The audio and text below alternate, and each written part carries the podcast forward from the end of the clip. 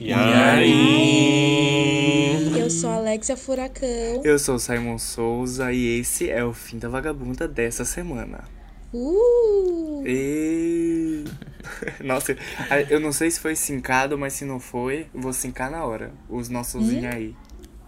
Eu acho que foi sincadinho. Alexia, explica pra gente o que, que vai acontecer nessa semana e aproveita e apresenta os nossos convidados. Gente, essa semana né? Como você sabe, foi o dia da consciência humana. Ah, louco, o dia da consciência negra, querida.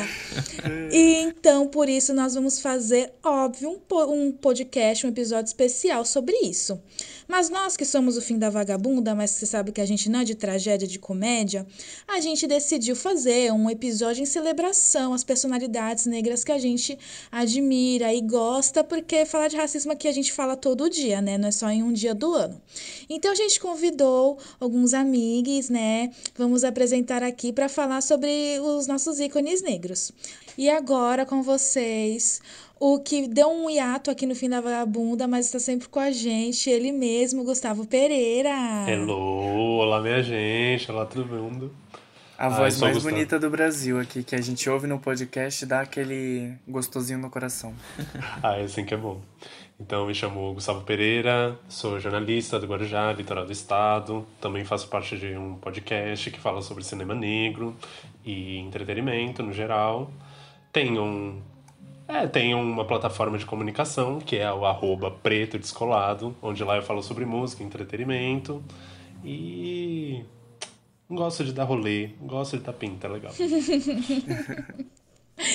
E o famoso Vitor, que tá sempre aqui com a gente, né? Não falo tô, não pras vagabundas. Ele mesmo, aqui. nosso galã do fim da vagabunda. Ah. E aí, gente, boa, bom dia, boa tarde, boa noite. Tô aqui mais uma vez. É, para quem não me conhece, sou Vitor, eu trabalho com audiovisual e sou um. Eu me considero um artista e é isso. Acho que não vou me estender muito, não. Eu considero também. É, é tô aqui. Todo mundo é. aqui é, é muito artista. A gente é muito artista, Sim. né, gente? Eu sou aqui dessa noite, eu sou o único pinto cru, pelo visto. da, que vai ter, que vai ter Spotify, no podcast. Não, não cancela a gente, pelo amor de Deus. E agora, depois dessa do Pinto Cru, a gente vai pro fim da vagabunda da semana. Vamos lá. Chega! Eu não aguento mais! Chega! Pra mim já deu! Chega! Isso é o fim da vagabunda. Quem quer começar? Alguém quer falar? Ah, então a gente pode falar de uma coisa boa e que tá acontecendo agora, no enquanto a gente tá gravando, é o MC da ter ganhado o Grammy Latino. Então. Arrasou! Sim, Mentira que ele ganhou. Ganhou com amarelo. Ai, me choca. Nossa, mas também esse foi o melhor Nossa, álbum, também foi? se não ganhasse. Foi, foi, foi como. Eu vou, vou confirmar, mas é como o melhor álbum. Se eu não me engano, acho que foi como o melhor álbum de rock. De Nossa. rock? de rock, Rock, nossa. eu, hein? É, porque tem esse rolê também, né? Tipo. É, o MC da roqueiro, meu pai. É um prêmio bem abrangente. Quem dizia que, que negro não podia ser roqueiro, né? Tá É, aí, esse dá álbum pra provar Emicida- que não é só branquelo que faz rock aqui. Esse, esse, MC, eh, esse álbum do MC é tudo mesmo, é tudo menos rock, mas parabéns pelo prêmio. Parabéns, né? Não, ó, aqui tá aparecendo como o melhor álbum. Ah, é. Desculpa. Melhor álbum de rock ou música alternativa. Ah, ou música alternativa. Vai, Alexia, você quer dar o seu? Bem, eu vou começar pesando o clima, porque tava até conversando com o Simon, com o Vitor ontem sobre motivos bestas que a gente chora.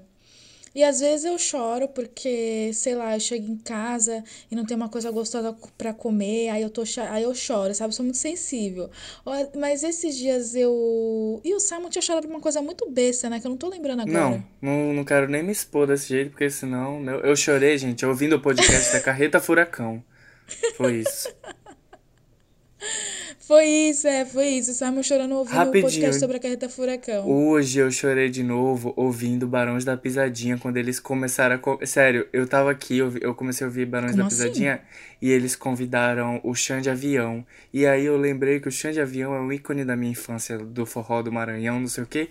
E aí me fez voltar no passado e eu comecei a ficar emocionado com Barões da Pisadinha tocando, meu Deus. Gente, eu choro ouvindo Barões da, Pisa- da Pisadinha, ouvindo Recairei. Ou música pesada, hein? Gatilho, gatilho, gatilho. Barões da Pisadinha tem umas músicas que é o equivalente a Marília Mendonça na Pisadinha, gente. É, É verdade. É fogo. Mas enfim, essa semana passada eu estava assistindo o Fantástico e eu já estava ciente do que estava acontecendo lá no Amapá, que as pessoas estão sem luz. Mas quando eu vi a reportagem do, do Fantástico, meu, me tocou demais. Porque eu vi imagens ali, né? E, tipo, eu fiquei pensando, mano, as pessoas ainda estão sem luz, né? Não é um bagulho de um dia, de dois dias, de três dias. Então, assim, ficar sem energia elétrica hoje em dia é ruim pra todo, todo, todo, todo mundo. Tipo, todo mundo. Né? A não ser por populações bem específicas, tipo, às vezes é, populações ribeirinhas ou de lugares muito afastados que não, não usam muito, sabe? Tipo, que há pouco tempo, tipo, lá na casa da minha avó. Ela mora num lugar muito afastado e há pouco, poucos anos que começou a ter energia elétrica. Ela usava vela, lamparina, assim, umas coisas é bem mais roots, assim. E... Mas no caso, que nem hoje, eu fui lá no banco no, e eu, eu precisava ir no meu banco, e aí eu vi um carro da CPFL no meio da avenida e eu fiquei, hum. E aí a CT eu fiquei, hum. Mas eu fui no banco inocente, aí chegou lá, o banco tava sem energia. E aí eu, eu ia pegar eu ia pegar, sacar dinheiro pra pegar um ônibus. Aí eu fiquei, hum, kkk, vou ter que chamar um Uber no cartão, porque eu não vou andar pra me atrasar, pra ir num outro, num outro banco e tal. E aí, nisso que eu tava esperando o meu Uber na frente do, do banco, vinha várias pessoas. E aí eu devia ter filmado, porque eram muitas reações, porque eu falava pra todo mundo: tá sem luz, tá fechado, tá apagado, só volta 12 e meia. e aí as pessoas, tipo, ah, vai se fuder. Ah, não sei o quê. E eu, tipo, ah, que merda. Tipo, não mandando eu me fuder, né? Mandando o banco. Mas, tipo, muito. Não é louco, né? Mas muito. Muito documental, assim. Eu devia realmente ter gravado. Eu falando pras pessoas: olha, o banco está fechado. E as pessoas, do tipo, mano, como assim? No meu horário de almoço, que eu posso ir no banco e eu contei com esse banco. E. Enfim, é isso. Imagina, tipo, se um lugar específico da cidade, que é o banco, no caso aí do exemplo que a Alexia falou, causa esse caos todo, imagina 80, 90% do estado sem luz. É, que eles estão agora só é, garantindo 65%. Então, o, as, os hospitais e tinha outra parte lá em específico que eles Era o aeroporto também tinha energia. isso, distribuir luz. E é muito complicado, porque pensando também né, nessa a situação que a gente se encontra. Como que as outras pessoas conseguem se comunicar? Agora só estão se comunicando pelo celular porque ainda está carregado. Quando, pum, quando der esse pane, não sei como que vai ser, como as pessoas vão se comunicar. Eles vão dar for- o jeito dele, né? Mas é muito ruim pensar. E o Sim. Bolsonaro novamente não faz nada. E É, pegando o esse filho- É, gancho toda aí. semana a gente tem que falar mal. Pode falar, Vitor. É, não, do, do lance do apagão no Amapá, quem vai pagar a conta somos todos nós, né? Vocês estão sabendo que vai ser rateado aí no, pelo Brasil todo. Não, não sabia disso. Breaking Hum, news. KKK. É, então não, é, parece que o custo de arrumar o arrumar, né, para voltar a luz para as pessoas vai ser rateado, não vai ficar com a, a distribuidora de energia de lá que teve problema, vai ser rateado para o Brasil todo. E aí estavam discutindo e, enfim, batendo nessa tecla, né, que, que isso queria, isso iria acontecer. Gente, se essa Amanda pega que a empresa privada faz cagada e o povo que tem que pagar. O, o governo próprio já faz cagada e o povo tem que, tem que pagar. Agora, eles pegam uma, uma empresa estatal, privatizam e a gente ainda tem que pagar o que a empresa privada fez. Nossa, gente, essa é nova. O Brasil simplesmente Não não surpreende, feito né? para os brasileiros. Ah, o lucro é privado, mas o prejuízo é de todo mundo. Eita, então. pola. Ai, gente, então eu vou falar o meu fim do vagabundo da semana, que eu nunca achei que eu ia falar de Matheus Massafera aqui nesse podcast, mas vamos ter que falar, né? Que foi o seguinte, essa semana, a recém-chegada no Vale, Dona Gustavo lá, não é a Gustavo Pereira aqui que tá com a gente, a outra Gustavo A Gêmea. louca. Eu A gostava gêmea mais. lacra- A gêmea do recém- mal. Eles, não sei se todo mundo viu ou soube, eles, o Matheus Massafera é um youtuber é, muito louco do YouTube ele faz uns vídeos muito. Ai, quero nem entrar em detalhes dos Ele vídeos dele, mas acha que ele é o. David Brasil, sabe? Ele acha que ele é um gay carismático, mas ninguém gosta dele. Ele não é o Clodovil. É isso, gente. E aí o que aconteceu foi que eles estavam falando lá sobre, ai, que tipo de pessoa você gosta e tal. E aí eles dois começaram a falar, tipo, todas as pessoas que eles gostavam tinham características de pessoas negras. Tipo, ah, eu me apaixono pra transar, tipo, ai, com uma pessoa maloca, daquele jeitinho, todo tatuado. E aí, enquanto eles falavam isso, ia aparecendo fotos de pessoas assim no vídeo, né? E aí fala, ah, é tipo Livinho, tipo não sei quem, tipo MC não sei quem. E aí depois eles começaram a falar, tipo, ai, mas pra casar eu acabo casando mesmo ou namorando com Luciano Huck. Tipo, com Coragem. uma pessoa. É, coragem, mas é tipo assim, com coragem da Angélica. E você vê o esforço do, do cara pra ele tentar fazer um exemplo muito fora do meio. E aí o exemplo dele é Luciano Huck. É, então. E aí Tá o que tudo acontece... errado, meu pai. E o que acontece é isso, gente. Tipo, a gente eh, tá sempre ter falando, né, dessa coisa. O próprio menino já saiu dessa.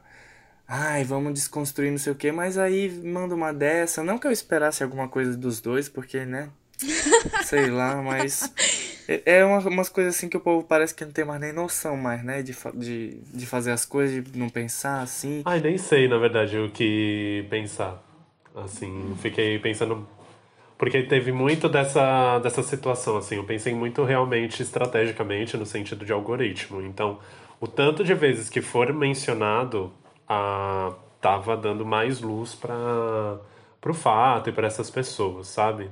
Mas se ainda tiver alguma pessoa é, entrando em várias dúvidas sobre tudo aquilo que foi dito, é parar para rever o vídeo, né? Porque se já sabe do assunto é porque viu, mas parar então rever novamente e fechar o olho e ficar só prestando atenção na nos adjetivos que eles usam.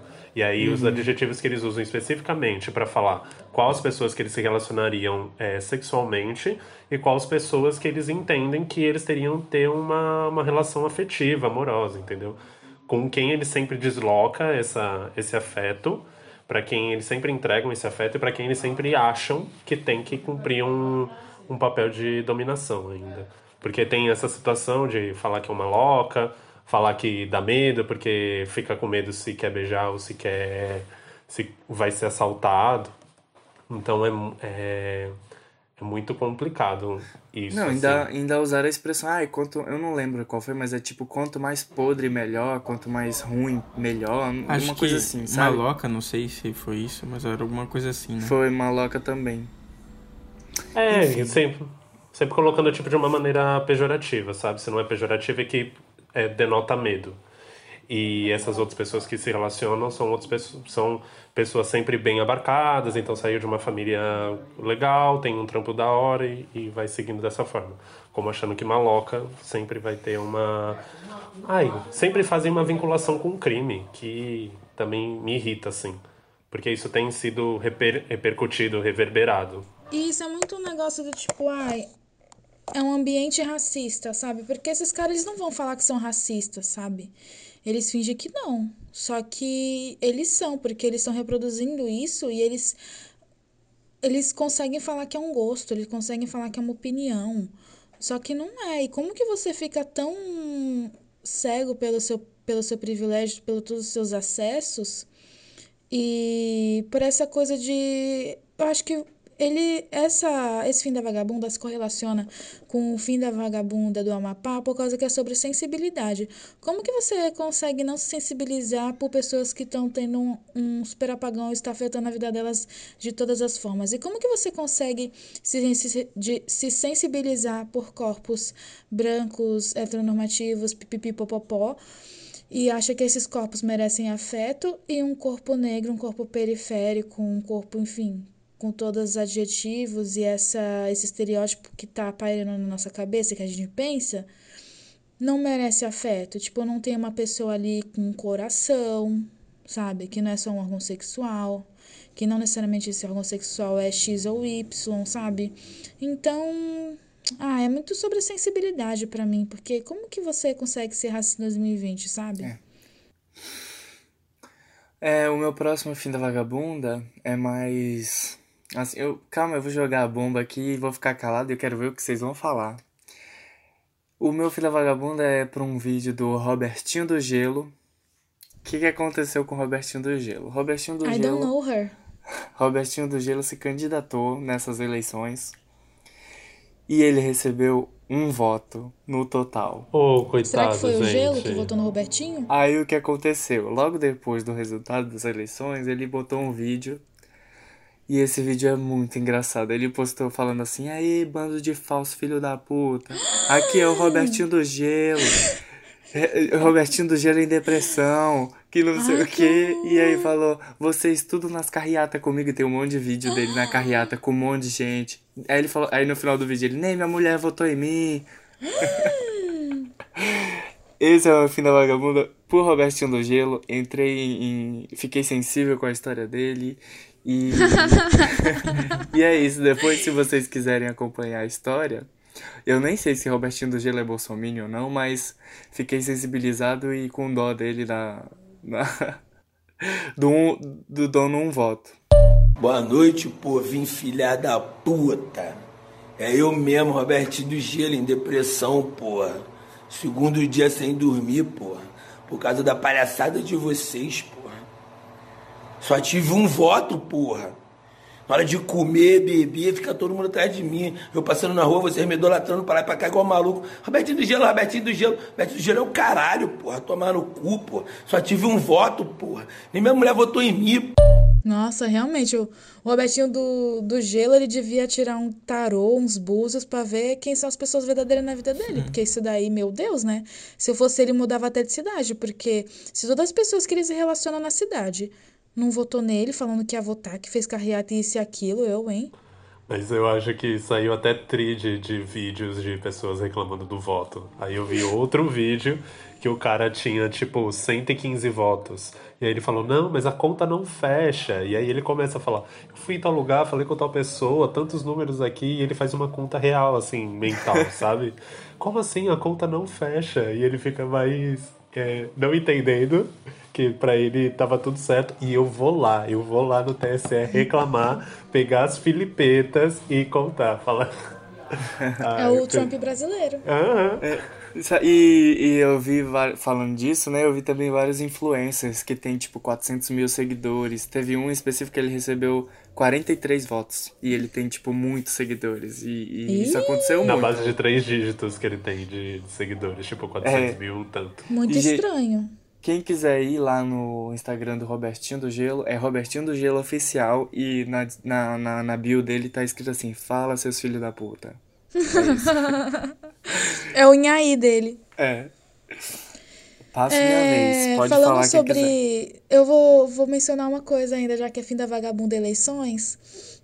Né, o fim da vagabunda semana, já que né, não tem como não mencionar, teve um colega aqui da Baixada que ele foi se eleger como a bancada da diversidade. E aí ele falou, E aí? Meu pai. né? Eu vou citar nomes, que eu não tenho medo, não. O podcast é meu, é o Arthur Reiber, né? E aí ele é branco, um viadinho branco, e ele colocou umas pessoas negras lá pra fazer uma diversidade, mas o, o majoritário era ele, né? Na bancada da diversidade. Ok. Aí, o Arthur Reiber, ele, de repente, colocou o Nuno. O Nuno, nem lembro o nome do. Nuno alguma coisa, não lembro o nome da gay. Aí o Nuno, ele é um cara que ele já foi racista comigo, já foi é, transfóbico com transceda. E aí ele entrou. Só que, tipo assim, rolê e tal, e a gente acabou com ele, ok. E aí quando a gente viu que o Arthur Weber estava numa campanha junto com o Nuno, e a gente ficou tipo, como assim?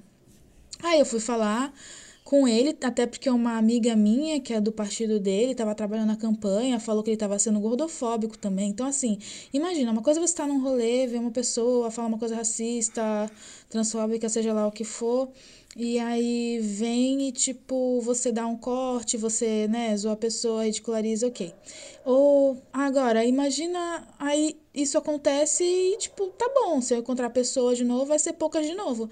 Só que, pô, imagina você tá trabalhando numa campanha e a pessoa tá pregando pela diversidade e aí essa pessoa é, destila vários tipos de preconceito. E a gente ficou nessa, né? E aí a gente descobriu que. E aí eu mandei um áudio pro Arthur Reiber, né? Falando várias coisas que ele devia né, que eu não tinha feito isso, isso e aquilo, achando que o Arthur Weber não sabia. Aí o Arthur Weber ficou, ai, mas ele não fez isso na minha frente. Lógico que ele não vai fazer na sua frente. Como que você vai perceber um racismo se você é branco? Por que, que ele seria racista com você se, se você é branco? Por que, que ele seria transfóbico com você se você é cis? E aí aconteceu tudo isso, e aí ele ficou, não, vou tomar as providências, tá total. Não tomou providência nada. E aí depois a gente ficou sabendo que, na verdade, ele queria que o Nuno tivesse na campanha, porque o Nuno, ele é da, da Zona Noroeste, e o Nuno dizia que ia conseguir 500 votos para ele. Aí depois ele ficou, não, depois eu vou conversar com ela. Ninguém veio conversar comigo até agora, porque não tem coragem. E aí o que aconteceu? Arthur Reiber recebeu 100 votos. Ou seja, ficou aguentou um monte de coisa, fez a equipe aguentar um monte de coisa, todo mundo passando pleno, achando que ia ganhar 500 votos do menino, mais os votos de quem eles achavam que estavam conquistando votos. Perderam votos, porque a gente foi falando para as pessoas coisas ruins. Nossa! E ainda não recebeu os famosos 500 votos. Então, assim, surto, né? Gente, nunca vale a pena você estar do lado errado. Porque eu acho que, é, sei lá, se você recebesse poucos votos, pelo menos você sabe que você teria conseguido de um jeito certo, né? É. É, gente, não é porque, não é porque é viadinho que é desconstruído, não. E isso casa com o fim da vagabunda do Matheus Mazafera. Porque o viadinho chega e fala: ai, não, mas eu sou gay, como que eu vou ser racista? Como que eu vou ser transfóbico? Meu Deus! Bandeira arco-íris, olha minha meia da Renner. Como assim? Não? Olha minha pochete holográfica. Não, não, não. Meu Doritos arco-íris. Mais alguém tem fim da vagabunda? Eu tenho o Fim da Vagabunda, que é o do. Tem dois, mas um é rapidinho. É, todo esse esquema para votar, segurança, bababá. Eu chego na minha sessão, o mesário tá com a máscara assim, com o nariz de fora, tipo, sabe? E.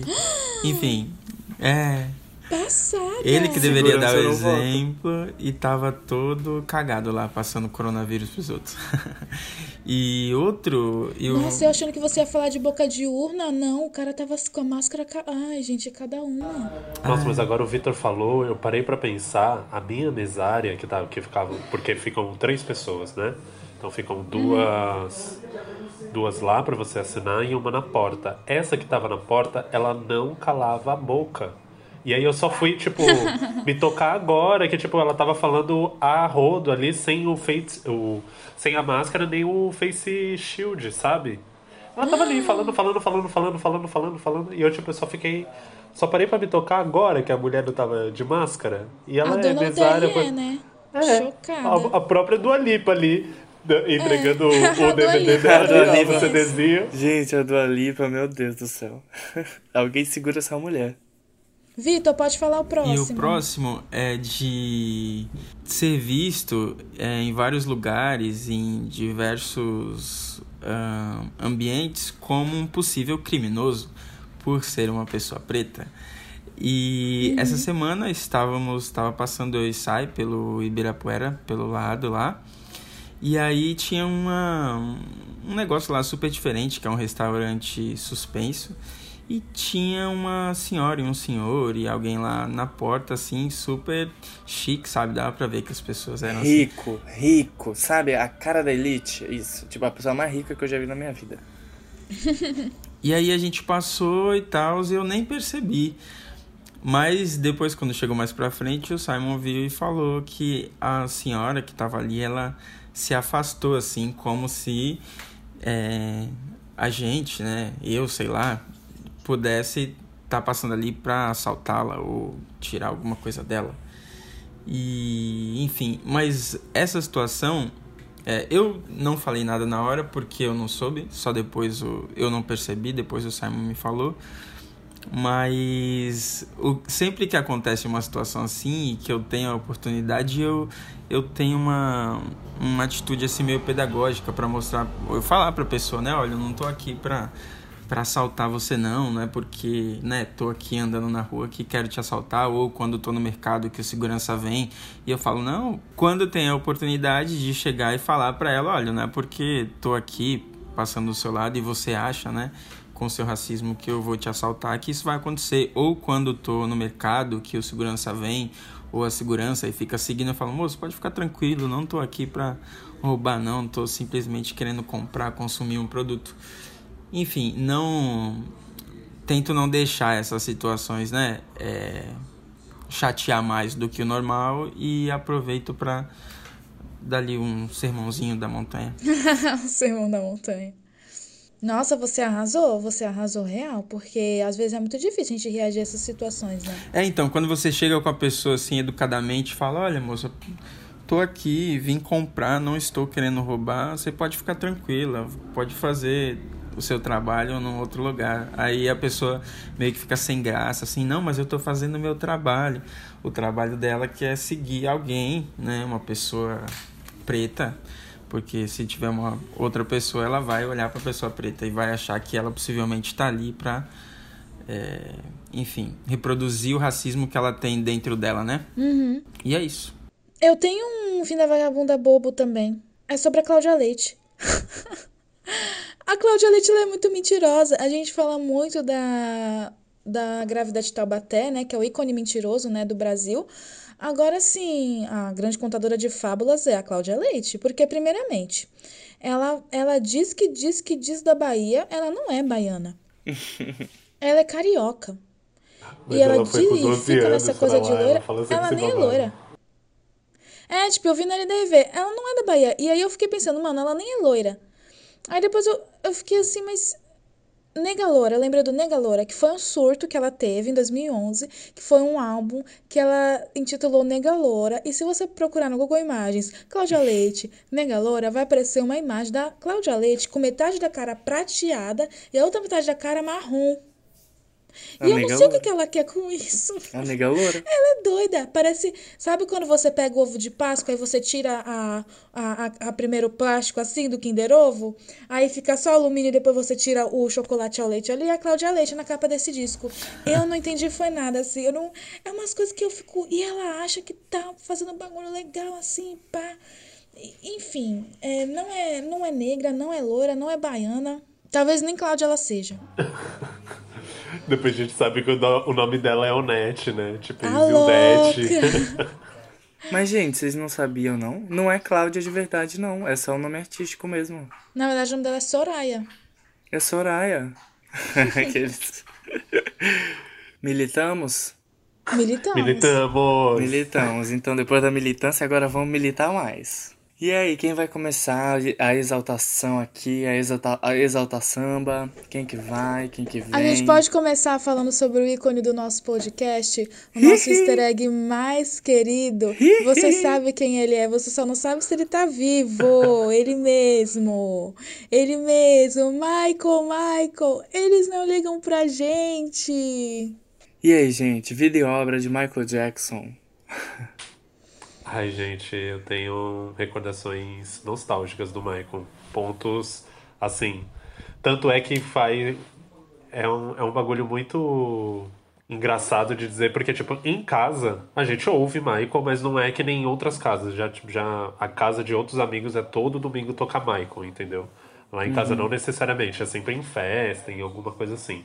Então eu sei algumas coisas muito também vendo a partir da MTV e tudo mais. Mas a música que eu mais gosto é a que ele fala do, do Antigo Egito. Eu não vou lembrar agora, eu vou, eu vou dar uma clicada aqui Ah, no eu sei. Eu sei, tem Eu o acho clipe. que eu O Ed sei. Murphy tá no clipe. Isso, essa mesma. Eu sei, é muito legal. Nossa, meu, desenterrou, chocada.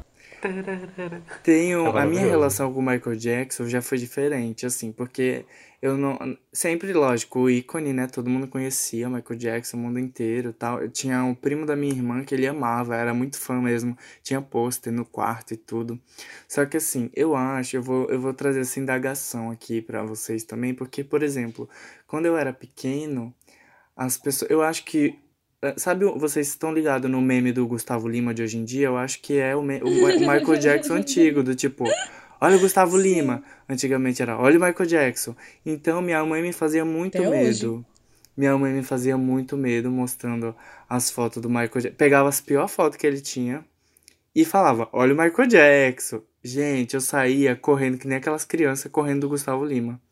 Eu Ou não pior. acredito que a sua mãe criou o Witch a partir do Michael Jackson. Criou. Socorro. Não, e é, tanto é, e, e uma curiosidade, o Michael Jackson morreu no dia do aniversário da Sayonara. Pra que isso aconteceu? E eu ficava, eita, Sayonara, morreu. pra quem não sabe, é a irmã do Simon. Ela mesma. E eu falei assim, e eu ficava, eita, Sayonara, ele morreu aí, ó, no teu aniversário, e aí? E ficava essa coisinha. Mas, nossa, Michael Jackson, ícone, as músicas todas, hits do verão brasileiro, carioca. E é isso.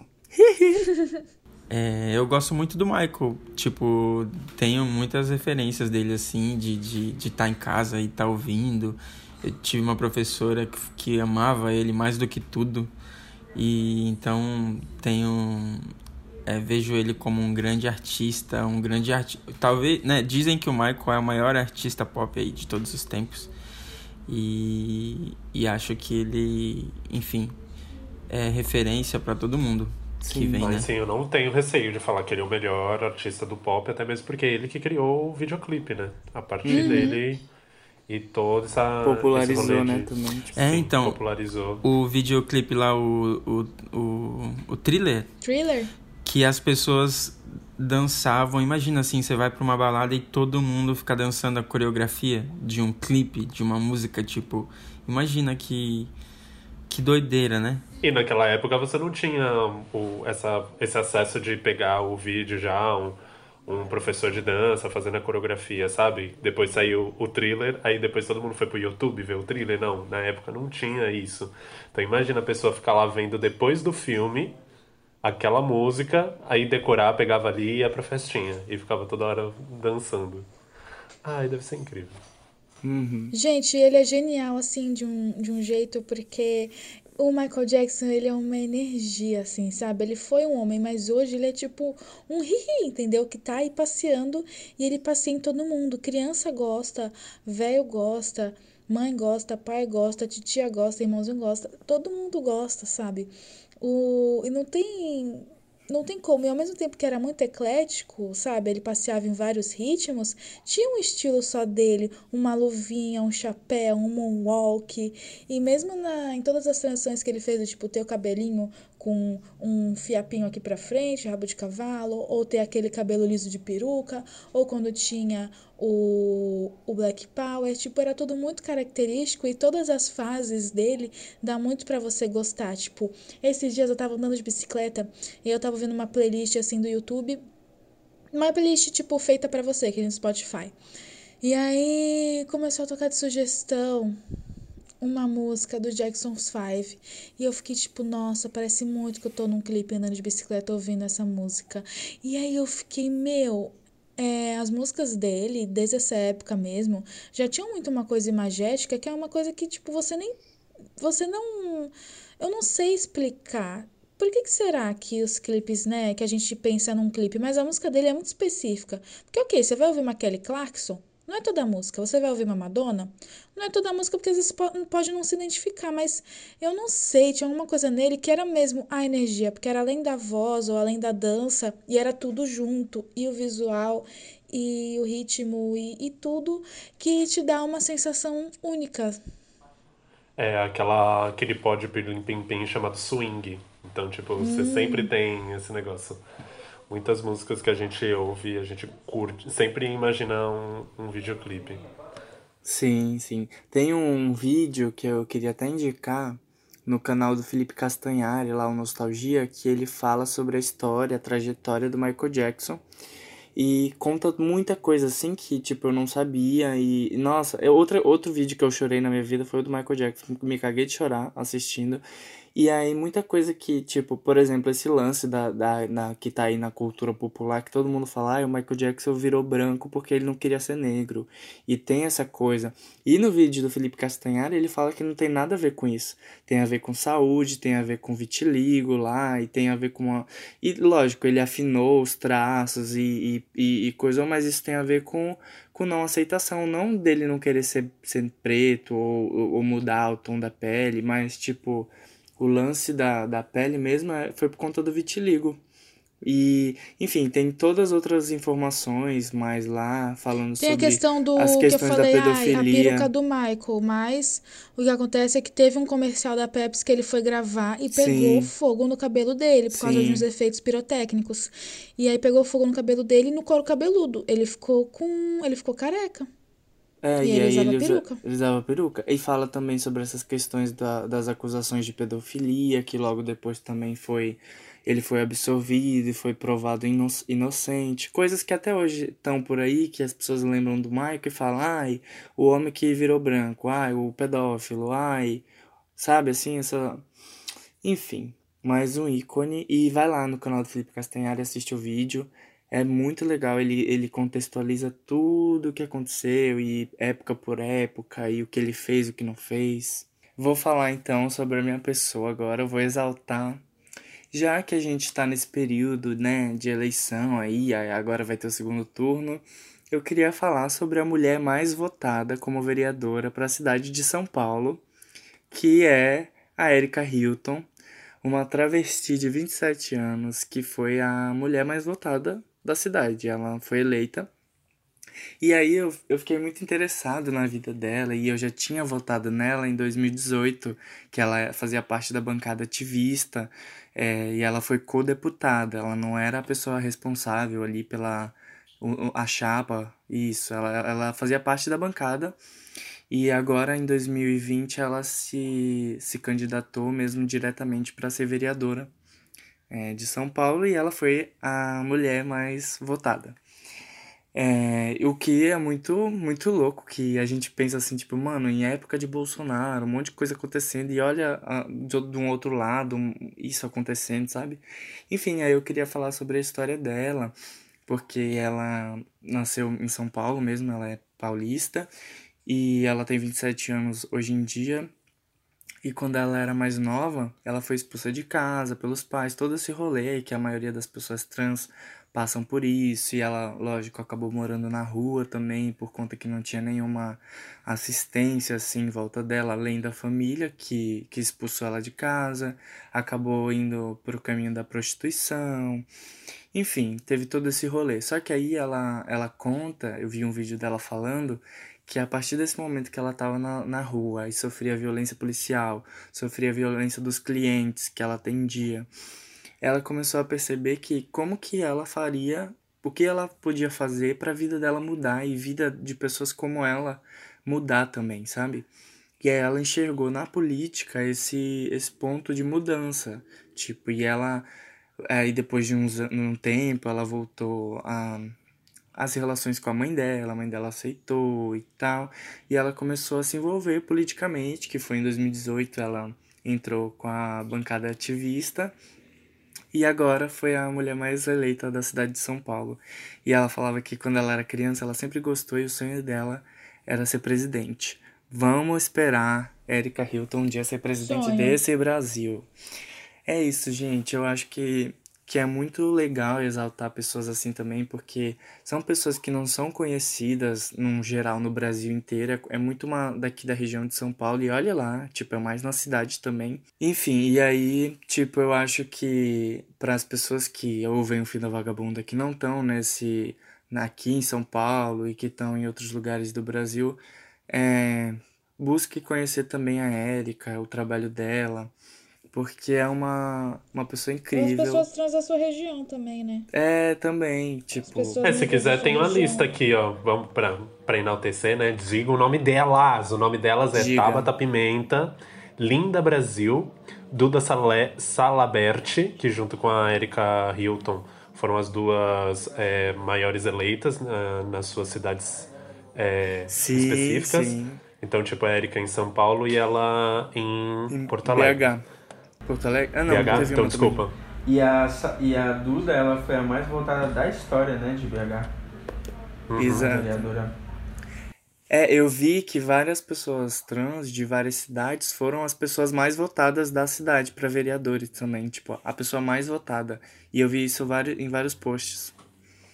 Aí também tem a Maria Regina, Lins Robalo, Beni Brioli, Erika Hilton, Gilvan Masferri, Tami Miranda, Carolina Yara, ela entrou como co-deputada, co-vereadora, desculpa, Cará, Filipa Brunelli, Isabelle Carvalho, Anabela Pavão, Paulette Blue, Regininha Lourenço, Lorinde Valéria, Tieta Melo, Paulinha da Saúde, Rebeca Barbosa, Titi, Titia Shiba, outra co-vereadora, que é a Samara Samanta, Santana, desculpa, Samara Santana, Brenda Ferrari, Dandara, Yasmin Prestes, Mirela Soares, Lari Camponesa, co-vereador Heitor Gabriel, co-vereadora Rafa Bertolucci, Fernanda Carrara, isso.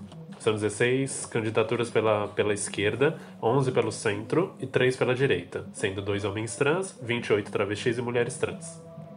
O que é muito legal também de, de ver, tipo, pessoa... Tipo, a gente, lógico que a gente tá sempre falando, ai, pessoas trans, pessoas pobres na direita e tal, mas é legal ver essa diversidade também nos partidos pra gente observar que tá, que tá acontecendo essa mudança, que tá, tem gente sendo eleita, ao mesmo tempo que a Érica foi a mulher mais votada e ela tem um posicionamento de determinada forma, o Tami também foi um dos mais votados também em São Paulo e ele tem um posicionamento to totalmente diferente da Érica, assim, e de ver que essas pessoas estão conseguindo chegar no topo, assim. Não, inclusive permitir que elas não falem sobre, sobre a pauta, né? Que a pauta não venha até elas, mas sim que elas falem quando elas quiserem sobre a pauta.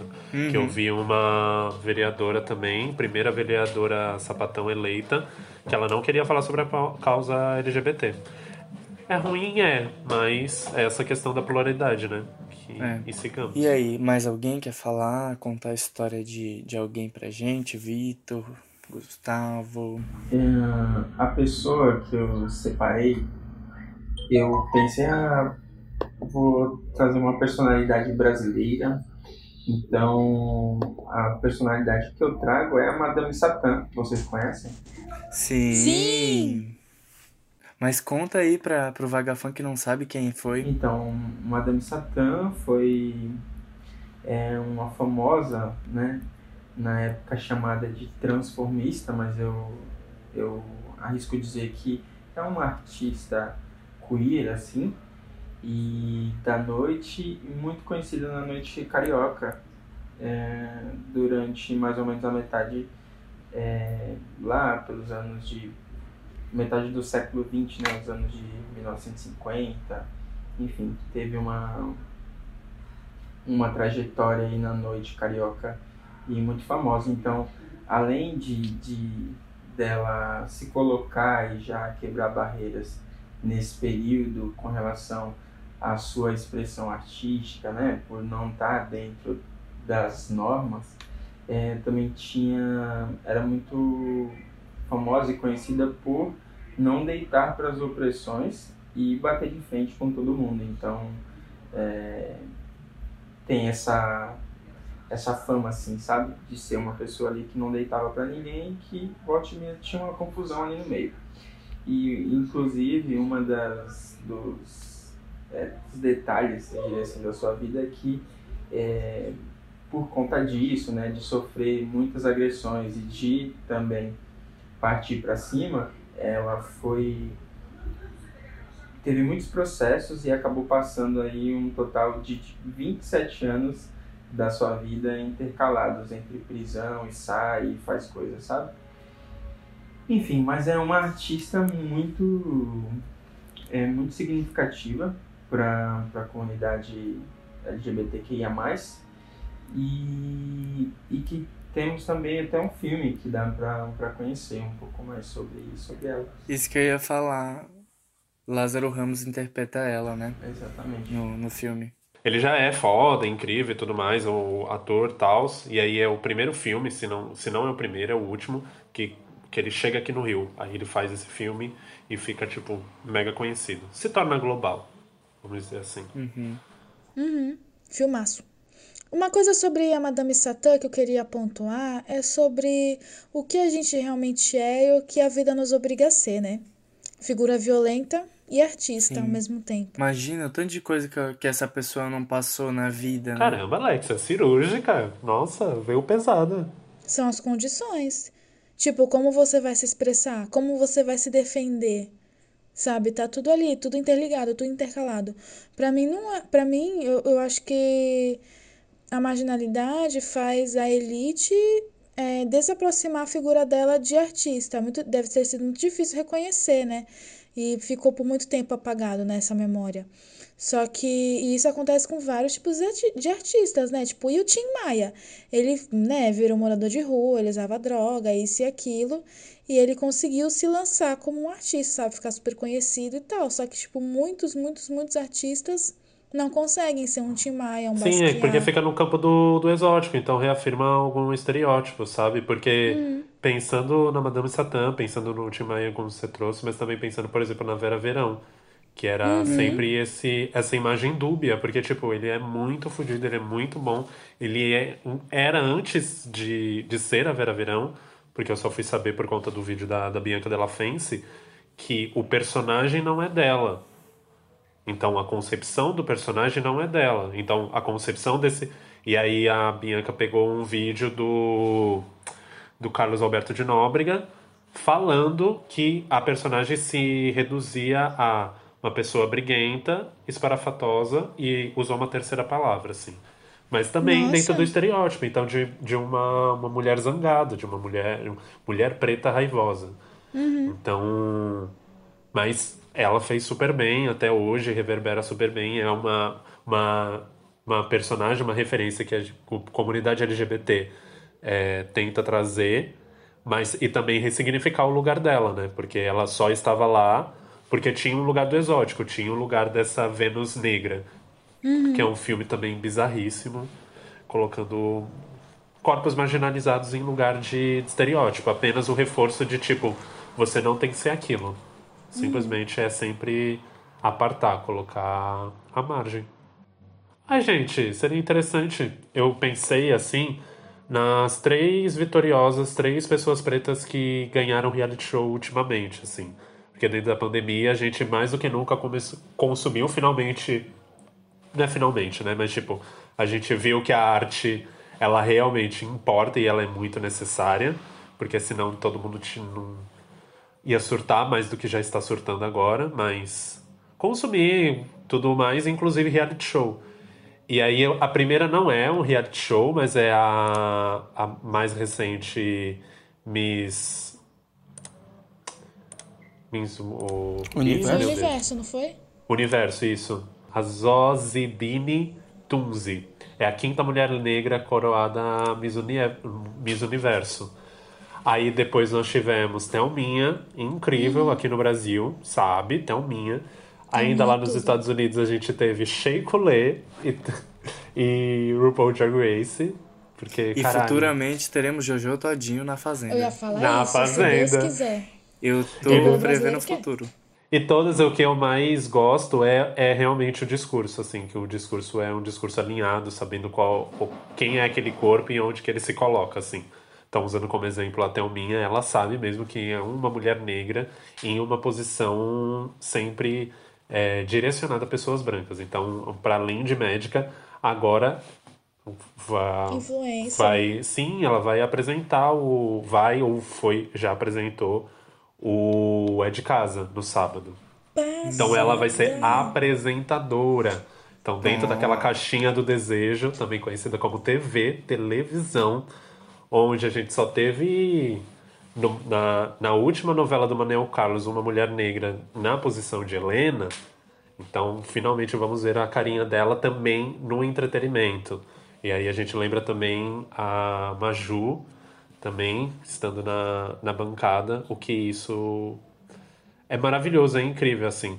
E é, um, e é também é aquela coisa, né? É uma engrenagem. A gente sabe que essas pessoas estão ganhando muita grana, muito dinheiro em cima disso, estão trabalhando sempre com a imagem, com o imaginário da, da nossa cabeça. Mas é bom perceber que existem pessoas iguais a nós prosperando, sabe? É, é realmente Sim. ascensão, prosperidade. É muito. Eu acho que a Thelminha vai ser tudo de apresentadora. Ela tem muito jeito de apresentadora. Ela já tem um, uma um programa no, Sim. no YouTube também, né? O Triangulando. Então, mas é tudo também nessa, nesse lugar, assim. Você falou na, na, na- no fim da Vagabunda sobre a matéria do Amapá no Fantástico. Também passou na- no mesmo programa a, explicando como que era a meritocracia. Então, fazendo imagens sobre a meritocracia na, no, na escada rolante. E eu achei isso tudo. Eu não sei porque eu falei isso agora, só, só, só falei, só joguei aqui. Não, mas Então- é, tá tendo umas reportagens muito interessantes ultimamente mesmo, assim, eles estão trabalhando bastante, assim, nessa, nessa pegada mais de desconstrução e, e, e, tá, estão sendo mesmo didáticos, assim, mais do que obrigação, é, mas é, é muito bom, muito legal ver, porque a TV ainda, hoje, é o, o meio de comu- comunicação que chega mais longe no Brasil. Porque E mesmo é que... tendenciosa. É, e Não porque mesmo... ser, mas é. E porque mesmo que a gente tenha internet e tal, mas a internet não tá em 100% ou quase 100% dos lares, né? E a TV tá, a TV tá. O... Aproveitando, pegando um pouquinho do gancho do que o PA falou, de apre- da apresentadora da Thelminha, é, queria dizer, chamar aqui também uma outra personalidade e que é da nossa região, que é a Preta Rara. A Preta Rara, ela começou a apresentar agora um programa na Globoplay. Vocês viram que, que demais, que incrível? Eu vi, eu, Sim. eu vi só a chamada, eu não sabia que era um programa. Ai, que da hora. É, eu não acompanhei, mas teve aquela malhação que foi falando sobre que era uma, uma malhação mais diversa, né? Assim, com trazia temas. E aí fizeram acho que uma série de continuidade dessa malhação Viva a Diferença, eu acho. Isso, essa mesmo. E aí Vai ser ti- tipo um spin-off lá no Globoplay, né? Isso, as Five. Isso, às five. E aí acho que toda segunda é um programa ao vivo que ela tá apresentando, a Preta Rara tá lá na Globoplay apresentando com, e, é, com uma galera, né, os convidados e falando sobre a série. Muito legal. Então, salve Preta Rara aí. Rapper, historiadora, maravilhosa. artista, linda, Professora. professora. Incrível. Referência. Nossa, é a primeira mulher que eu, que eu vi falar sobre a, a questão das empregadas domésticas e o livro e tudo mais. Uhum. Mas a partir dali, não foi o. Que horas ela volta, não. Foi Preta Rara. Preta Rara me. Nossa. E se você real. jogar no Google Preta Rara, as primeiras fotos que vai aparecer da Preta Rara é na casa do Vitor. Só queria falar isso. E falando em revolução, bora falar dela. Ela, sempre ela, a mulher. Ela, também conhecida como, é, como que é? Beyoncé Knowles Carter, filha de Oxum, menina. Então, a Beyoncé é perfeita, gente. Acabou o podcast. Não, É isso, acontece? obrigado, beijo. A Beyoncé nasceu no dia 4 de setembro é, de mil e alguma coisa, que dá que ela tem 39 anos. Se você fizer a conta, você acha. É que eu não sei. E Ela é de ela que. é virginiana. É, isso que eu ia falar. Ela é que signo. Alexa? Virgem. Ela é o contrário do. É o mesmo signo do Victor e é o contrário do Michael Jackson. Ela é virginiana com ascendente em leão e o Michael Jackson é leonino com ascendente virgem. Olha, É, gente, então eu acho que é uma nem dá pra perceber que o Michael é leão aqueles. Miau. E é isso, meu. Se eu gosto muito da Madonna, mas a Beyoncé, meu Deus, né? Porque a Beyoncé, ela revolucionou, ela está revolucionando a cada passo que ela dá a indústria da música num momento que está tudo muito condenado. E isso é tão bom e eu vou não vou pular, eu vou falar agora, mas vai ser a minha vaga dica, que é o discurso do Dear Class of 2020, que Sim. é um discurso que a- o YouTube lançou da Beyoncé falando, belíssima, toda dourada, falando pra turma, né, que vai se formar, os formandos de faculdade e tal, tal, tal, de 2020, né? Que não terá uma festa de formatura. Ou talvez tenha, porque o Brasil. Tá ouvindo o Brasil, né? Porque o Brasil. Enfim. E aí, é, esses formandos é um discurso bem motivacional e ela fala muito sobre a trajetória dela. Ela fala que ela não pode focar nos nãos, porque ela já recebeu muitos nãos, mas também já recebeu muitos Grammys.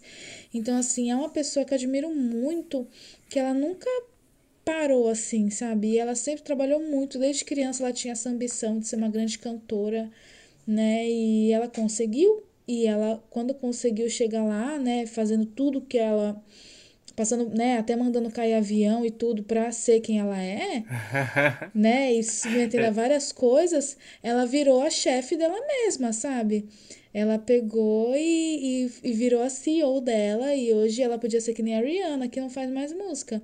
Mas ela continua fazendo música e sendo essa. Mentira, é a Cia que faz tudo. É, então, dizem que é a Cia, mas eu acho muito assim. Às vezes eu fico pensando, por que, que as pessoas ficam falando isso da Beyoncé? De onde que, que é surgiu? Problema, é, de onde que surgiu isso também? Que eu não faço ideia da, é, da É, porque ela tem um time, né? Mas todos os artistas Não, mas foi por conta um da gravação do... O, é, o For, eu acho que é. Que aí ela porque ela junta todos os compositores em uhum. uma casa para produzir, entendeu? Não necessariamente ah, que todas sim, as sim. músicas que se produzem naquele dia vão virar vão pro álbum, entendeu? Uhum. E aí essa história de sempre colocar rivalidade feminina, mulher não canta, mulher não escreve, quer dizer, mulher é intérprete, ela não é compositora. Uhum. Então, sempre colocava lá e, e tirava muito sarro porque para uma música que a Beyoncé escrevia, sempre tinha quatro, cinco pessoas por trás, os co co-escritores, co-compositores, entendeu? E aí a Cia estava lá, e aí depois teve a ascensão da Cia, porque ela sempre foi uma cantora, mas ela era mais compositora, e depois que ela explodiu, todo mundo falou que era que a Beyoncé estava sempre escondendo ela no, no cativeiro que é esse dia que todo mundo se reuniu para produzir a música, entendeu? As músicas. Mas isso é super comum. É, são imersões artísticas que os artistas fazem. E é super comum você juntar dois, três produtores, você juntar vários compositores, porque. Prender, deixar pode... passando fome, é super comum. Compõe cada. Pagando que mal tem. É... No capitalismo vale tudo, gente. Tem um vídeo, Não rapidinho, é? desculpa, tem um vídeo da, da Dani lá do Girls in the House indo salvar a Cia da, da casa da Beyoncé. Gente, depois pesquisa isso, é muito engraçado. A Blue Ivy que abre a porta. Quem é? Blue Ivy, abre aqui, a babá nova. Ah, sim, podem entrar. A gente bem que podia ser babá dela de verdade. Olha a cara da sujeita, que nunca vai ficar com o nome sujo. Olha, olha, olha, tá ouvindo? É um pedido de socorro. Vamos. Acho que tá vindo daqui. Olha, tem algo escrito na porta. Secret Room. O que isso quer dizer? Cativeiro da compositora. É aqui, vamos. Sim, os dias de cativeiro acabaram, vambora. É, a gente veio te resgatar você. Saiam daqui, é muito perigoso. Ah, é sempre assim, né? Sempre tem que ter uma frescura. Eu preciso terminar 10 músicas ainda hoje. Cia, vambora. Se tu ama a gente, sai dessa. Você vai ser livre, vai poder aparecer no clipe. É, a garotinha que dança não vai mais fingir que é você. Eu amei. Mas também vem desses passos mesmo que a Alexia tá falando. Definitivamente, assim, tipo, depois da, da pandemia, a gente só teve Foi. paz com, com a Beyoncé, assim, ela deu esse presente mesmo. Porque também é outra coisa que a gente poderia muito conversar e entrar numa pira, assim. Porque quando a gente vê o filme, agora, o Black King, primeiro, já é uma, uma grande uhum. jogada de marketing para lançar um aplicativo, sabe? Um, lançar um novo, um novo Netflix, é. que é o a, a Disney Plus. E a movimentação de todo mundo fez para ver aquele filme antes de sair, porque só saiu agora o aplicativo aqui no Brasil. Então todo mundo correr atrás para ver aquele filme, sendo que o filme já tinha acontecido, que era o Rei Leão live action. Mas é impossível não dizer naquele filme, no Black King, que não é a história também do Simba. Eu fico, Gente, e todas as referências que ela coloca, toda essa minúcia, sabe? O cuidado de você colocar a, as referências e se autorreferenciar também, porque na música lá que ela tá na casa, Tá, Uhum. tá todo mundo nos quadros, tá toda a família dela nos quadros, entendeu? Os quadros, então, onde sempre aparece uma arte eurocêntrica, é, eurocentrada, que seja, ela coloca a própria família, ela coloca ela. Ela, ela se coloca na, na própria arte. Isso é ai, incrível. Para além de todas as mitologias que ela trouxe e que tá, tá sendo discutida por conta dela. Sem falar também a carreira que ela tá fazendo da Chloe e da Hailey, né, gente? Vamos falar? Toda vez que essas meninas, Chloe e Hailey, essa duplinha, gêmeas, que cantam e tal, não tem uma, não tem uma aparição dessas meninas que não seja o mínimo do que perfeito. O mínimo. E todas as aparições delas são cumprindo com as orientações da OMS, entendeu? E sempre é muito grande, sempre de uma maneira super diferente, assim. E, cara, todos os passos da Beyoncé são milimetricamente realmente contados, assim. E tudo gera um grande impacto, assim, porque também ela deu a entrevista pra Vogue britânica. E aí eu achei. Imagina na cabeça da mulher, ela já sabia que ela ia ser entrevistada pela Vogue britânica, ou não, mas tipo, calhou de ser. Mas ela já tava com tudo isso pensado desde a. Desde o Lemonade. Sabe, todo esse projeto. Ela fez uma planilha, não em um dia, mas já pensou? Ela fez uma planilha e colocou tudo que ela queria fazer. Ah, e o que eu quero fazer hoje? Ah, hoje eu quero lançar um audiovisual, entendeu? Eu quero fazer uma coisa bem louca, assim, com a minha galera. O que você acha? E Entregou. ela foi e ela fez, cara. Entregou, entregou. Ela fez, ela fez. Ai, Sam. Sempre entregando, sempre entregando. É, Beyoncé, presidente dos Estados Unidos, Erika Hilton do Brasil. Sonho. Nossa. Já diria Ventura É Profana. meu sonho. Próxima, próxima presidente será travesti. É isso. Exaltamos, gente. Não que, que, que, tipo, tem muita gente ainda pra gente exaltar, mas senão esse podcast viraria o que? A Bíblia do podcast, que já é a Bíblia. Tá aqui, entregue a Bíblia também pra você. A gente pode futuramente, talvez, fazer uma parte 2, porque tá, tem tanta gente assim pra gente ex- exaltar, né? Boa, Sim. sim. Mas é o que a gente queria passar mesmo era isso. De exaltar. Mas de o Vitor falou? Oi?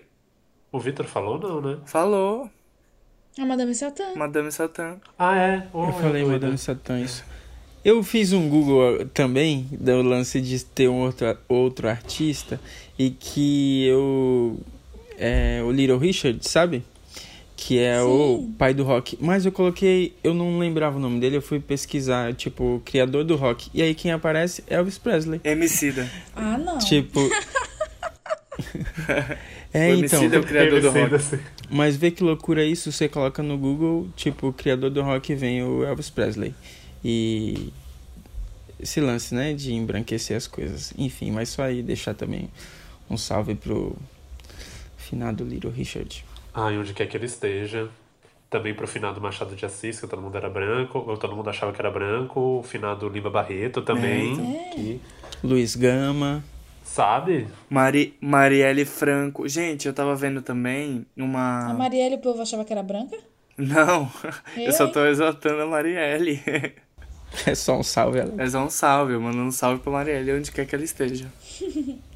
Que aliás, ela. Esse lance, né, Marielle vive, tipo, um monte de mulheres pretas foram eleitas agora é, nessa eleição. Inclusive a esposa dela, A né? esposa foi eleita dela, né? vereadora no Rio. E, enfim. Sim, ela lançou um artigo belíssimo falando sobre essas, essas candidaturas e agora eleições de candidatas pretas, indígenas, quilombolas, LGBTQIA+. Nossa, é lindo, é lindo. Caramba, olha que doido. Agora a gente tem realmente uma galera com um discurso muito potente e que alcança muita galera, assim, sabe? A gente sempre olhava, por exemplo, Martin Luther King. Ah, e quem sabe fazer discurso? Martin Luther King, Malcolm X. Não, agora tem a Aniele Franco, sabe? Ela também tá aqui próxima, Angela Davis, Lélia Gonzalez.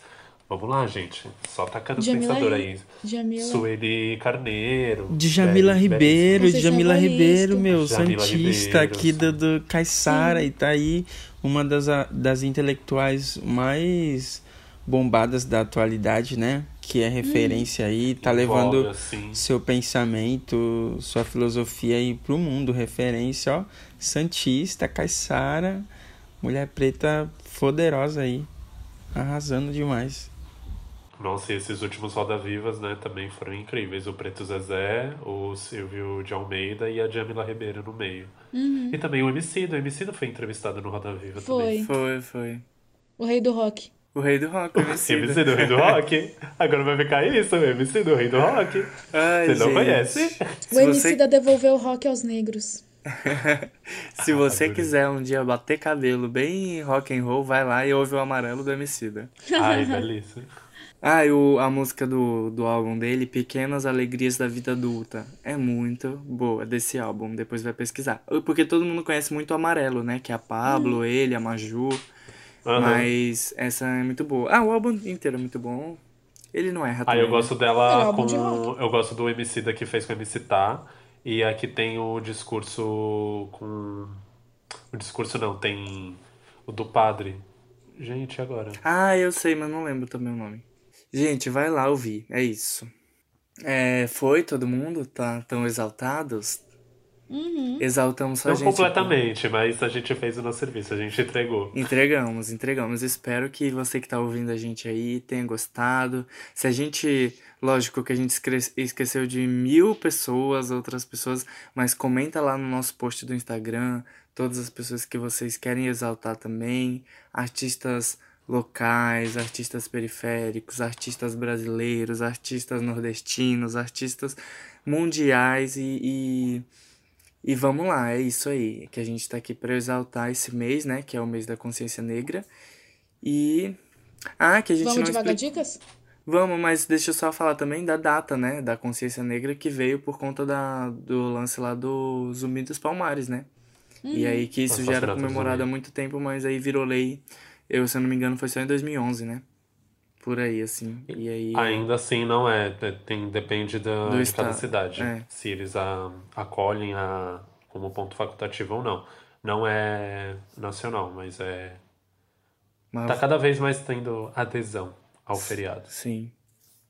Vamos pra Vaga Dicas agora. Vaga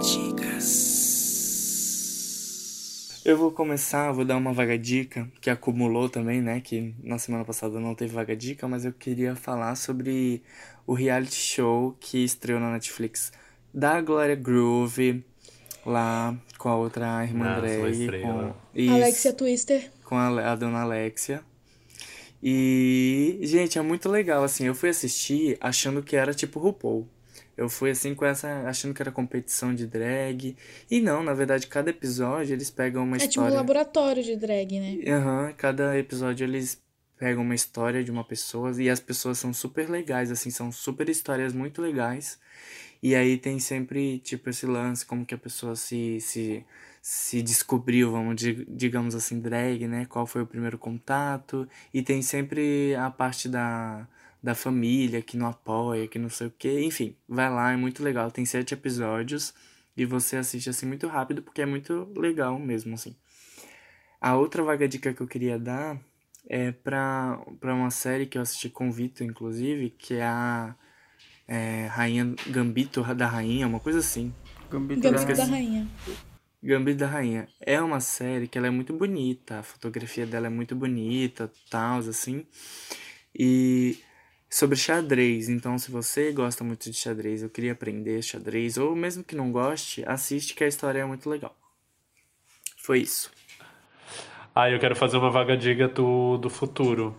Fala. Porque Uau. também vai começar, vai começar amanhã a Falas Negras, então uma produção do Lázaro Ramos, que vai pegar 13 atores que vão reproduzir falas de é, ícones, ícones negros. E na sua grande maioria nacionais. Isso eu tô tirando aqui na minha cabeça, mas acredito que seja isso.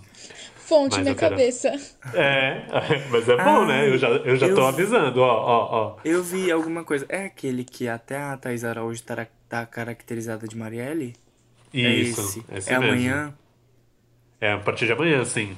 A partir Então, de amanhã é uma vai ter. Pra você que tá ouvindo, Segundo- foi antes de. Não foi amanhã, foi ontem, no caso. Ou anteontem. Ah, então sei, foi ontem. Ó, então é do futuro mesmo. Então é muito boa. Você vai ver muita gente na sua rede social comentando sobre ela.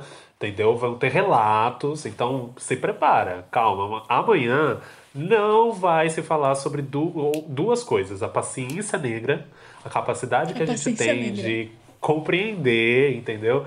E sim, cara, você tá muito triste, que tudo isso que tá acontecendo com a gente, corpos, caralho, eu não acredito que existe escravidão. Isso, você vai estar aí, você tá nesse lugar e também você vai ver o Falas Negras. Vai ser incrível, você vai ver. Nossa, ele vai entregar tudo, vai entregar maquiagem, vai entregar texto, vai entregar interpretação. Por isso que eu mandei essa vaga dica. Amigo, e onde está essa disponível? Onde estará ou está Vai estar no Nacional, velho. Vai estar em circuito nacional, vai estar lá. Depois Lá do. Lá onde? Naquele lugar lá, aquele lugar que não pode falar. Ah, o Plim aquela rede Plim, lá? o Plim Plim. Aquela rede, aquela rede. né? Botar Mas na vai TV. lá. na TV é mais fácil, é verdade. Vai estar vai tá na TV. Rede aberta. Todo mundo vai poder ver. Aquela televisão lá. Do Fantástico, do Faustão, aquela lá. É. Em breve não será mais o Faustão, né? Ih, já tá prevendo a morte do outro agora? Porque no episódio aí anterior a gente previu a, a morte do Gugu, gente. É sério? Esse dia eu tava ouvindo, aí o, eu o Cado, que é um grande participante aí do o Cado Nutri, ele falou assim, eu não sei quem vai morrer primeiro, o Gugu ou, o Silvio Santos. Agora a gente, agora Foi a gente Gugu. sabe. Foi Gugu. E tipo, a gente nem ia sonhava que o Gugu ia morrer, né? Não, e foi uma morte muito estranha, né? Nossa, eu ia ficar puto se eu morresse igual o Gugu. Ficar... Ah, onde Nossa, que eu queria botar uma, uma, um negócio de Natal, bater a Uma cabeça. em- lamparina. Não, gente, pelo amor de Deus. Fica aí a vaga dica, nós estamos em novembro, finalzinho de novembro. Você não vai fazer isso. Não se pendura não, faça pelo amor de Deus. isso, não. Não vai montar árvore, não. Gente, Não, lá na minha lá. casa, faz que nem a gente fazia. Minha mãe pendurava o pisca-pisca na porta, ficava o ano inteiro, e aí era isso, não tinha risco, ninguém se pendurava. Já ficava o ano inteiro, só, só ligava Nossa, teve um ano que não teve árvore em casa, mas a gente sempre coloca uma guirlanda na porta. E aí é uma guirlanda mesmo, né? Toda bonitinha. Só que aí, por conta da, da escola, né? Ensino médio, a gente fez um Papai Noel de EVA. Mas tão feio, coitado. Mas a minha mãe gostou tanto que todo ano tá ele lá. Tá belíssimo o Papai Noel. Que não Nossa. existe Natal sem Papai Noel. Eu nunca tive árvore de Natal em nenhuma casa que eu morei. É sério? Aham. Baixou o nível, Ah, né? eu não, me chora emociono gente, muito com lá. árvore, mas. Nossa, e a gente tá indo pra vários lugares, né? E a vaga Feliz, dica. Feliz Natal, gente, vaga dica. Foi o futuro. O futuro deixa a gente meio assim, né? Eu posso soltar minha vaga dica? Pode. Pode. Minha vaga dica é para o filme Libertem Angela Davis. Vocês já assistiram? Vocês aí? Não, não assisti. Eu não assisti, não. Não. Então, Angela Davis, né, é uma grande ativista dos direitos humanos, conhecida mundialmente. Ela, enfim, o filme conta a história dela, que ela é do Alabama, ela é professora de filosofia e ela se engaja no movimento das Panteras Negras na quando a questão do a tensão da a tensão com toda a questão racial nos Estados Unidos estava muito forte. E aí ela fica sendo uma pessoa influente e aí ela meio que tentam colocar ela como se ela tivesse envolvida numa tentativa de crime, alguma coisa assim, e aí prendem ela. E, e aí esse essa prisão, né, que é uma prisão política, ela vira uma grande um grande julgamento, uma- vai para a opinião pública, enfim, o mundo todo fica ligado Nick é, sabendo que a Angela Davis está presa e aí enfim tem todo um movimento mundial para libertar a Angela Davis. E aí o filme conta essa história. Libertem Angela Davis. É incrível muito legal muito inspirador. E hoje ela tá aí arrasando continua uma grande Sim. ativista e exemplo para muita gente maravilhosa tá aí Mas você falou Eu que é documentário, Vitor? é ou um não? documentário é um documentário Ah, e não. eu acho que, que tá na Netflix. Eu acho. Hum, não tenho certeza. Anotei as vaga dicas, agora eu vou pra minha última vaga dica aqui, né? Pra fechar esse episódio, eu vou dar uma vaga dica de um Instagram pra vocês seguirem, porque a vaga dica também ia ser do vídeo de Dear, Dear Class of 2020 da Beyoncé lá no YouTube, né? Que é um vídeo que é muito bom pra você. Todo, se você assistir esse vídeo todo dia, é como se fosse um coach que você vai se sentir muito mais motivado e animado para você fazer as suas coisas, para você ser uma pessoa incrível como a Beyoncé. E todo mundo se sente assim vendo esse vídeo, então assista. E também é uma vaga dica que meio que já foi dada, porque não esqueçam de voltar, a gente vai postar, né, repostar ali é, nos stories, compartilhar a publicação que a gente já fez de pessoas pretas para seguir. A gente fez uma série quando teve o movimento Black Lives Matter e essas pessoas continuam merece, merecedoras do, do teu follow. Então a gente vai compartilhar de novo, porque pode ter que. Pode ser que novos vagafãs não. Não estivessem então, né, ligados nessa vaga dica. E uma dessas pessoas que a gente indicou, que eu, eu sou muito fã, assim, só não fiquei contando a história dela porque a história dela ainda tá em curso, eu acho que ainda tem muita coisa para vir e talvez eu não, não saiba tanto assim. Talvez seja, seria melhor chamar ela para falar um dia do que eu ficar contando história na terceira pessoa. É a Ornella Rodrigues. Ela Oh, é incrível. sim. Ela é incrível. Ela é uma poetisa, fotógrafa e escritora e arte educadora. A Ornella, né, ela é uma mulher negra. O Instagram dela é arroba Ornella underline Rodrigues. Tem alguns outros Instagrams lá que você pode, mais específicos, né, de fotografia e tal, que você pode acessar no Linktree que tá na bio dela. E eu queria terminar o episódio lendo uma poesia dela que eu acho que casa um pouco com essa nossa sensação, não digo do céu, mas a nossa sensação, nós que é preto, né, de... Enfim, vou ler. Que chique, vamos lá, quero ouvir. Fim da É, Vagabunda tá terminando só com o- poesia, quem diria? É, tá só o podcast da adorei Lorelai esse novo Fox, né? quadro, quadro cult, não? Sim. Eu tô Você passado. acha que eu- Todo, todo, Exatamente. Todo fim da Vagabunda a gente tem que mandar uma poesia ao vivo. Eu adorei. Amei, só Clarice Lispector. Vamos lá. Um chamado, um mergulho, um encontro. Que caminhos minhas avós percorreram até chegar aqui? Por onde meus ancestrais andaram para que eu estivesse aqui? Luta, afeto, resistência. Minha fotografia fala sobre uma busca, sobre meu destino. Eu não ando só e nunca andarei só. Perguntei ao rio, perguntei ao vento e Ori me trouxe até aqui. É só isso. Aquela. Ornella, tudo pra mim. Ornella, saiba que eu te amo, é isso. Ornella, isso. saiba, entenda. Você é ela também, ela, sempre ela, a mulher. Sim, a mulher.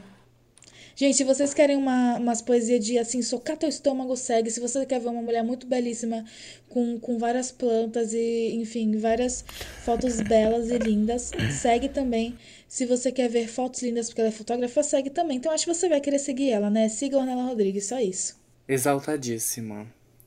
Então foi isso, fim da vagabunda. Queria agradecer mais uma vez a participação de todos vocês. O PA já é de casa, já tá aí com a gente há um tempinho também. Espero que tenha gostado. PA, um beijo, muito obrigado, viu? É isso, gente. Obrigado a vocês. E muita luz, muita prosperidade nessa nova era, né? Que querendo ou não, né? Ai, gente. Ai, vai ser tudo, vai ser incrível. E o Vitor de São Paulo, se o PA é de casa e o Vitor de São Paulo já é elenco fixo. Porque tá aqui com a gente. É isso, foi muito legal, muito obrigado, é nóis. Pá, pá. Então siga a gente nas redes sociais, arroba Fim da Vagabunda. Se você tá no Spotify, dá aquele coraçãozinho. Segue a gente também no Spotify, no Deezer, por onde você tá ouvindo. É, se você hum, quiser ouvir também a gente em outras plataformas, lá no, no link da nossa descrição, ou o link da bio lá do Instagram, tem as outras plataformas que a gente tá disponível também. E é isso, um beijo. Um Um beijo. beijo. Tchau, tchau. tchau.